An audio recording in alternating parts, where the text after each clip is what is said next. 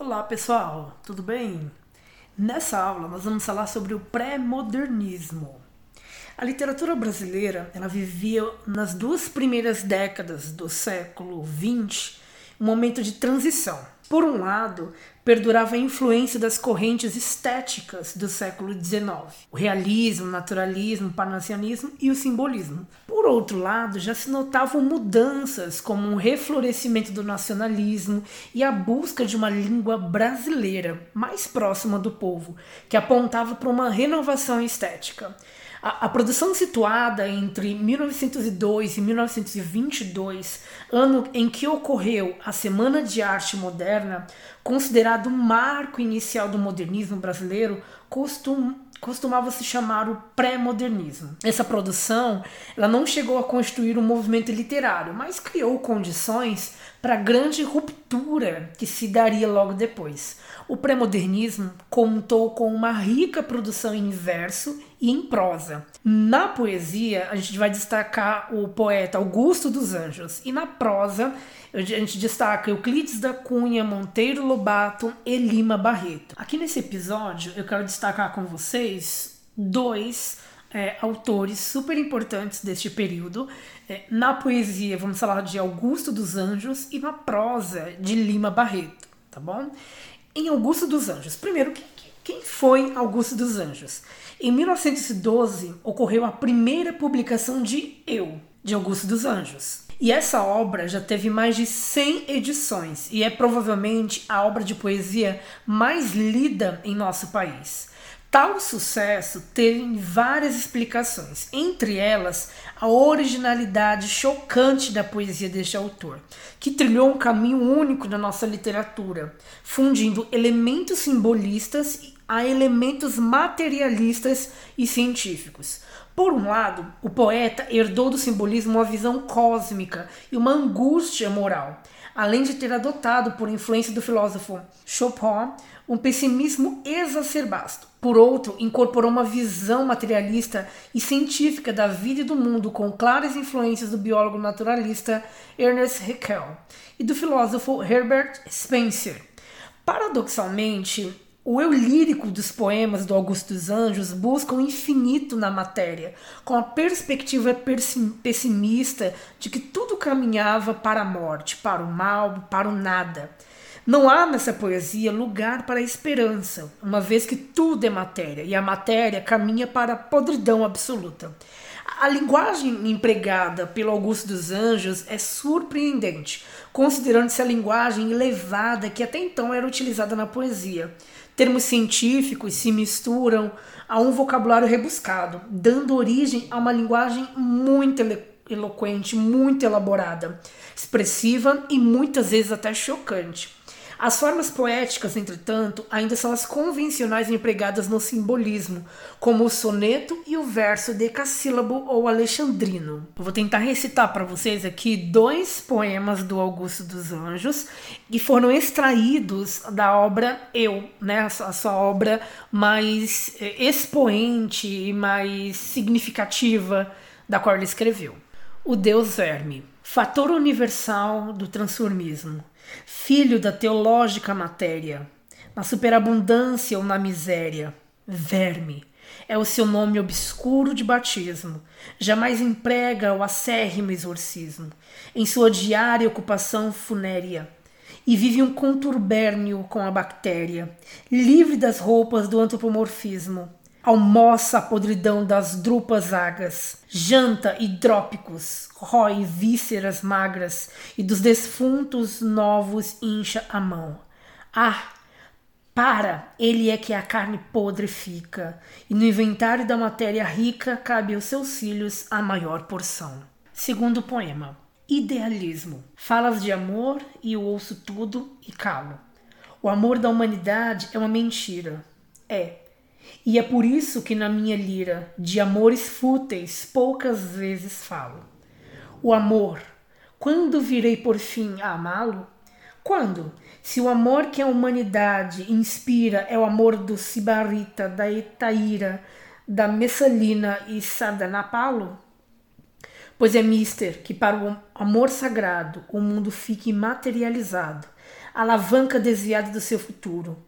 E haja só amizade verdadeira, de uma caveira para outra caveira, do meu sepulcro para outro sepulcro gente percebe nos versos, né? Vocês percebem até a dificuldade de pronúncia aqui do professor em algumas palavras, porque realmente Augusto dos Anjos ele utiliza uma linguagem muito rebuscada, palavras muito bem escolhidas, e perceber que os temas, da, tanto da poesia, o Deus Verme, quanto o idealismo, ambas tratam dessa questão de, de desencanto, de, de desilusão do amor, de, de no primeiro Deus Verme, ele fala muito. É, de uma forma muito pontual a, a questão de, de, do símbolo do que o verme representa, de como que é a decomposição ou a desmaterialização da carne, o apodrecimento da carne humana né, na morte. No segundo poema, no Idealismo, ele fala desse desencanto, desse, desse suposto sentimento que ele nunca teve.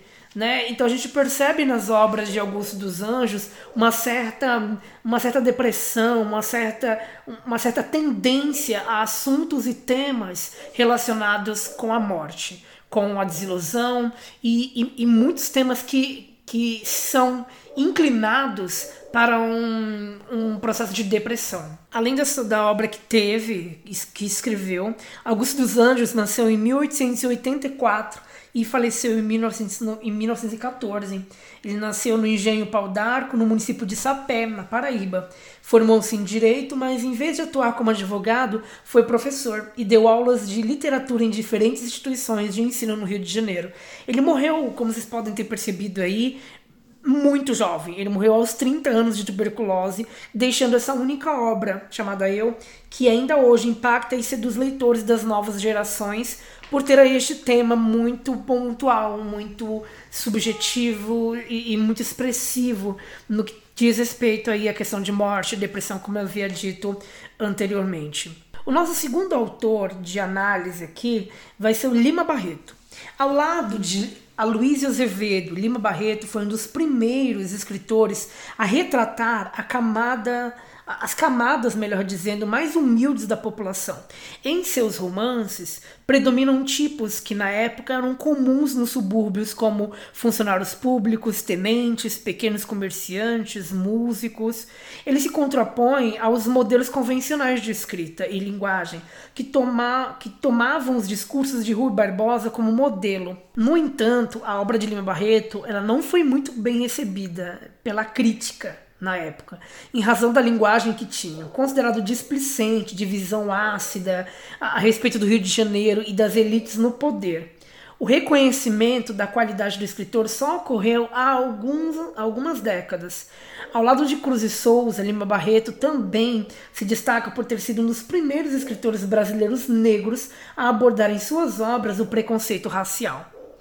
Aqui eu vou falar um pouquinho de uma das principais obras que Lima Barreto escreveu, que se chama Triste Fim de Policarpo Quaresma. Considerada uma das obras mais importantes de Lima Barreto, Triste Fim narra a história de Policarpo Quaresma, um funcionário público de classe média baixa do Rio de Janeiro no final do século XIX, logo após a proclamação da República. A obra é dividida em três partes. A primeira parte de, dessa obra vai retratar a vida cotidiana de Quaresma, que nacionalista, ufanista e solteiro, vive com a irmã Dona Adelaide e gasta todo o seu tempo livre estudando as riquezas naturais e culturais do país propõe à Assembleia Legislativa a adoção do tupi, do tupi-guarani, olha só, como língua oficial e por isso passa a ser considerado louco e internado em um manicômio. Na segunda parte dessa obra, Triste Fim, de Policarpo Quaresma, é, por sugestão da afiliada Olga, Quaresma, ele resolve investir nas riquezas naturais do país e cultivar a terra. Compra então um sítio e passa a viver ali com a irmã, Dona Adelaide, e dois empregados.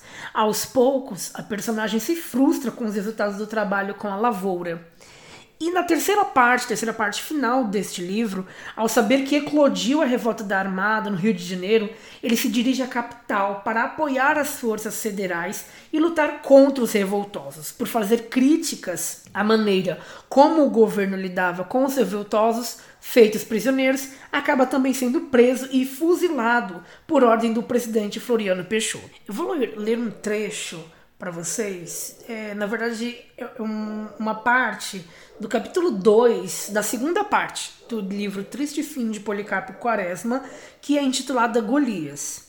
No trecho, Quaresma ele vai receber a visita de Olga, sua afilhada, do marido dela, e de Ricardo, coração dos outros, um violinista com quem Quaresma tinha tomado aulas de violão, instrumento que considerava tipicamente brasileiro. Olga voltava de um passeio ao Carico, onde havia uma cachoeira a duas léguas do sítio do padrinho. E o trecho começa assim. O que mais a impressionou no passeio foi a miséria geral, a falta de cultivo, a pobreza das casas, o ar triste, abatido da gente pobre. Educada na cidade, ela tinha dos roceiros a ideia de que eram felizes, saudáveis e alegres. Havendo tanto barro, tanta água, porque as casas não eram de tijolos e não tinham telhas? Era sempre aquele sapê sinistro e aquele sopapo, que deixava ver a trama das aras como o esqueleto de um doente. Porque ao redor dessas casas não havia culturas, uma horta, um pomar. Não seria tão fácil o trabalho de horas? E não havia gado, e nem grande, nem pequeno. Era um raro, era raro uma cobra, um carneiro. Por quê? Mesmo nas fazendas, o espetáculo não era o mais animador. Todas soturnas, baixas, quase sem o pomar olente e a horta suculenta. A não ser o café e um milharal aqui e ali. Ela não pôde ver outra lavoura, outra indústria agrícola. Não podia ser preguiçosa ou só indolência. Para seu gasto, para uso próprio, o homem tem sempre energia para trabalhar relativamente. Na África, na Índia, na Conchinchina, em toda parte os casais, as famílias, as tribos plantam um pouco algumas coisas para eles. Seria terra? O que seria? E todas as questões desafiavam a sua curiosidade, o seu desejo de saber e também a sua piedade e simpatia por aquelas párias, maltrapilhos, mal alojados, talvez com fome, sorumbáticos. Pensam em ser homem. Se fosse, passaria ali em outras localidades meses e anos. Indagaria, observaria e com certeza havia de encontrar o motivo e o remédio. Como no dia seguinte fosse passear ao roçado do padrinho, aproveitou a ocasião para interrogar a respeito do tagarela Felizardo. Bons dias, Sadona. Então trabalha-se muito, Felizardo? O que se pode. Estive ontem num carico bonito lugar. Onde é que você mora, Felizardo? É de outra banda, na estrada da vila. É grande o sítio de você? Tem alguma terra assim, senhora, Sadona? Você por que não planta? Quá, Sadona, o que é que a gente come? O que plantar ou aquilo que a plantação der em dinheiro? Sadona tá pensando uma coisa e a coisa é outra.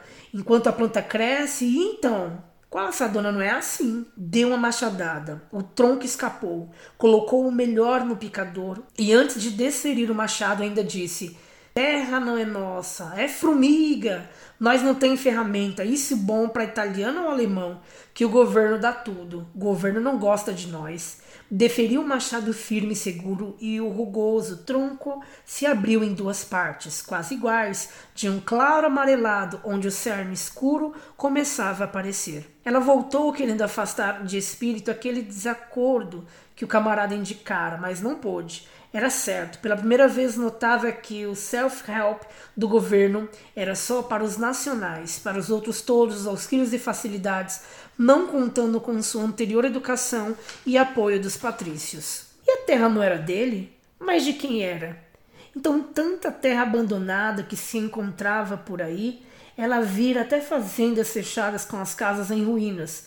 Porque esse acamparamento, esses latifúndios inúteis e improdutivos, a fraqueza de atenção não lhe permitiu pensar mais no, no problema. Foi vindo para casa, tanto mais que era hora de jantar e a fome lhe chegava. Encontrou o marido e o padrinho a conversar. Aquele perder um pouco de sua morgue. Havia mesmo ocasião de quem era até natural. Quando ela chegou, o padrinho exclamava: Adubos! É lá possível que um brasileiro tenha tal ideia? Pois se temos as terras mais férteis do mundo.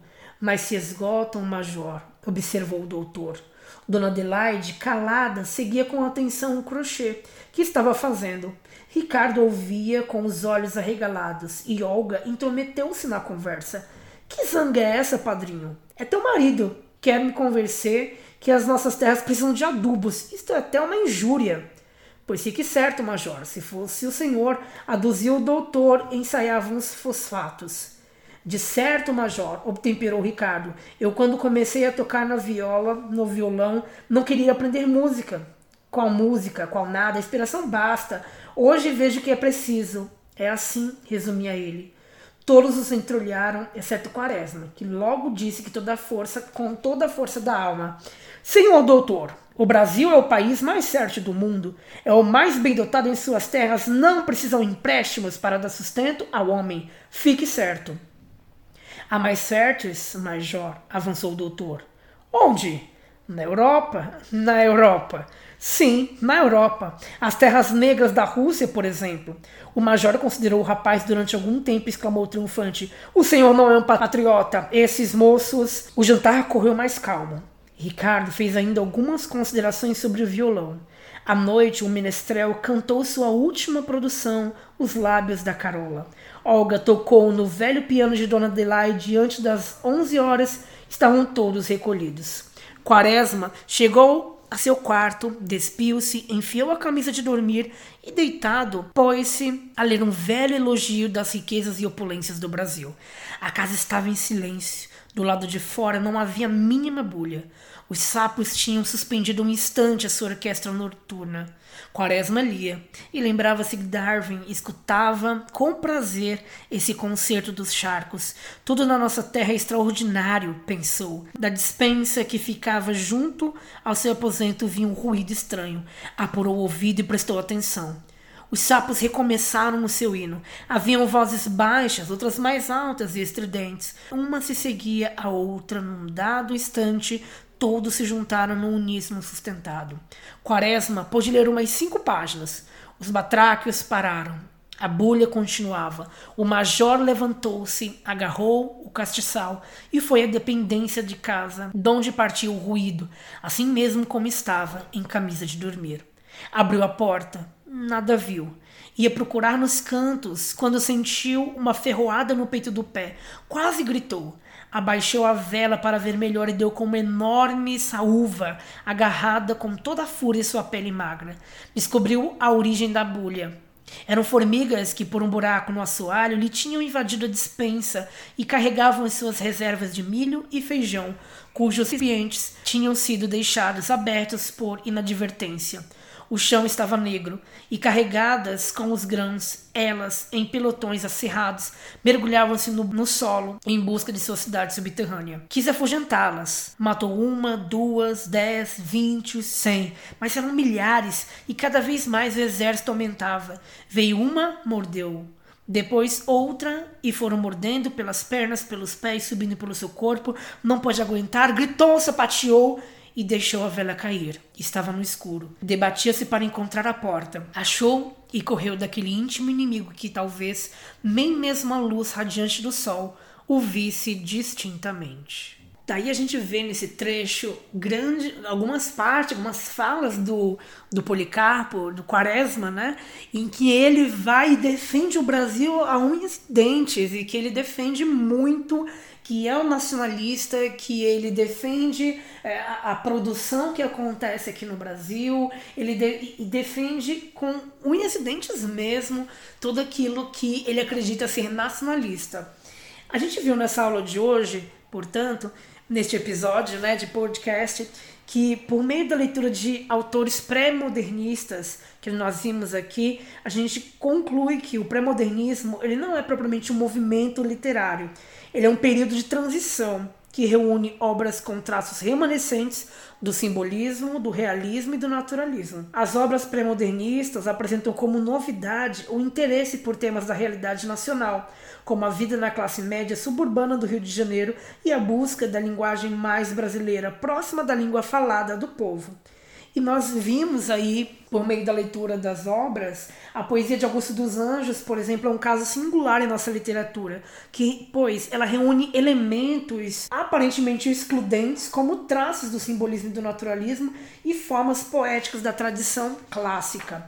Em Policarpo Quaresma, obra do Lima Barreto, nós vimos e li para vocês aí uma cena de um trecho do livro em que vai mostrar e demonstrar aí o amor pela pátria, o amor pelo nacionalismo que a personagem Policarpo Quaresma tem. Espero que tenha ficado claro a aula de hoje, esse pequeno episódio. Na nossa próxima aula nós vamos falar mais, eh, estendendo um pouco mais sobre o pré-modernismo e falar de outras personagens aí emblemáticas e muito, muito importantes para esse período histórico chamado de pré-modernismo. Até breve!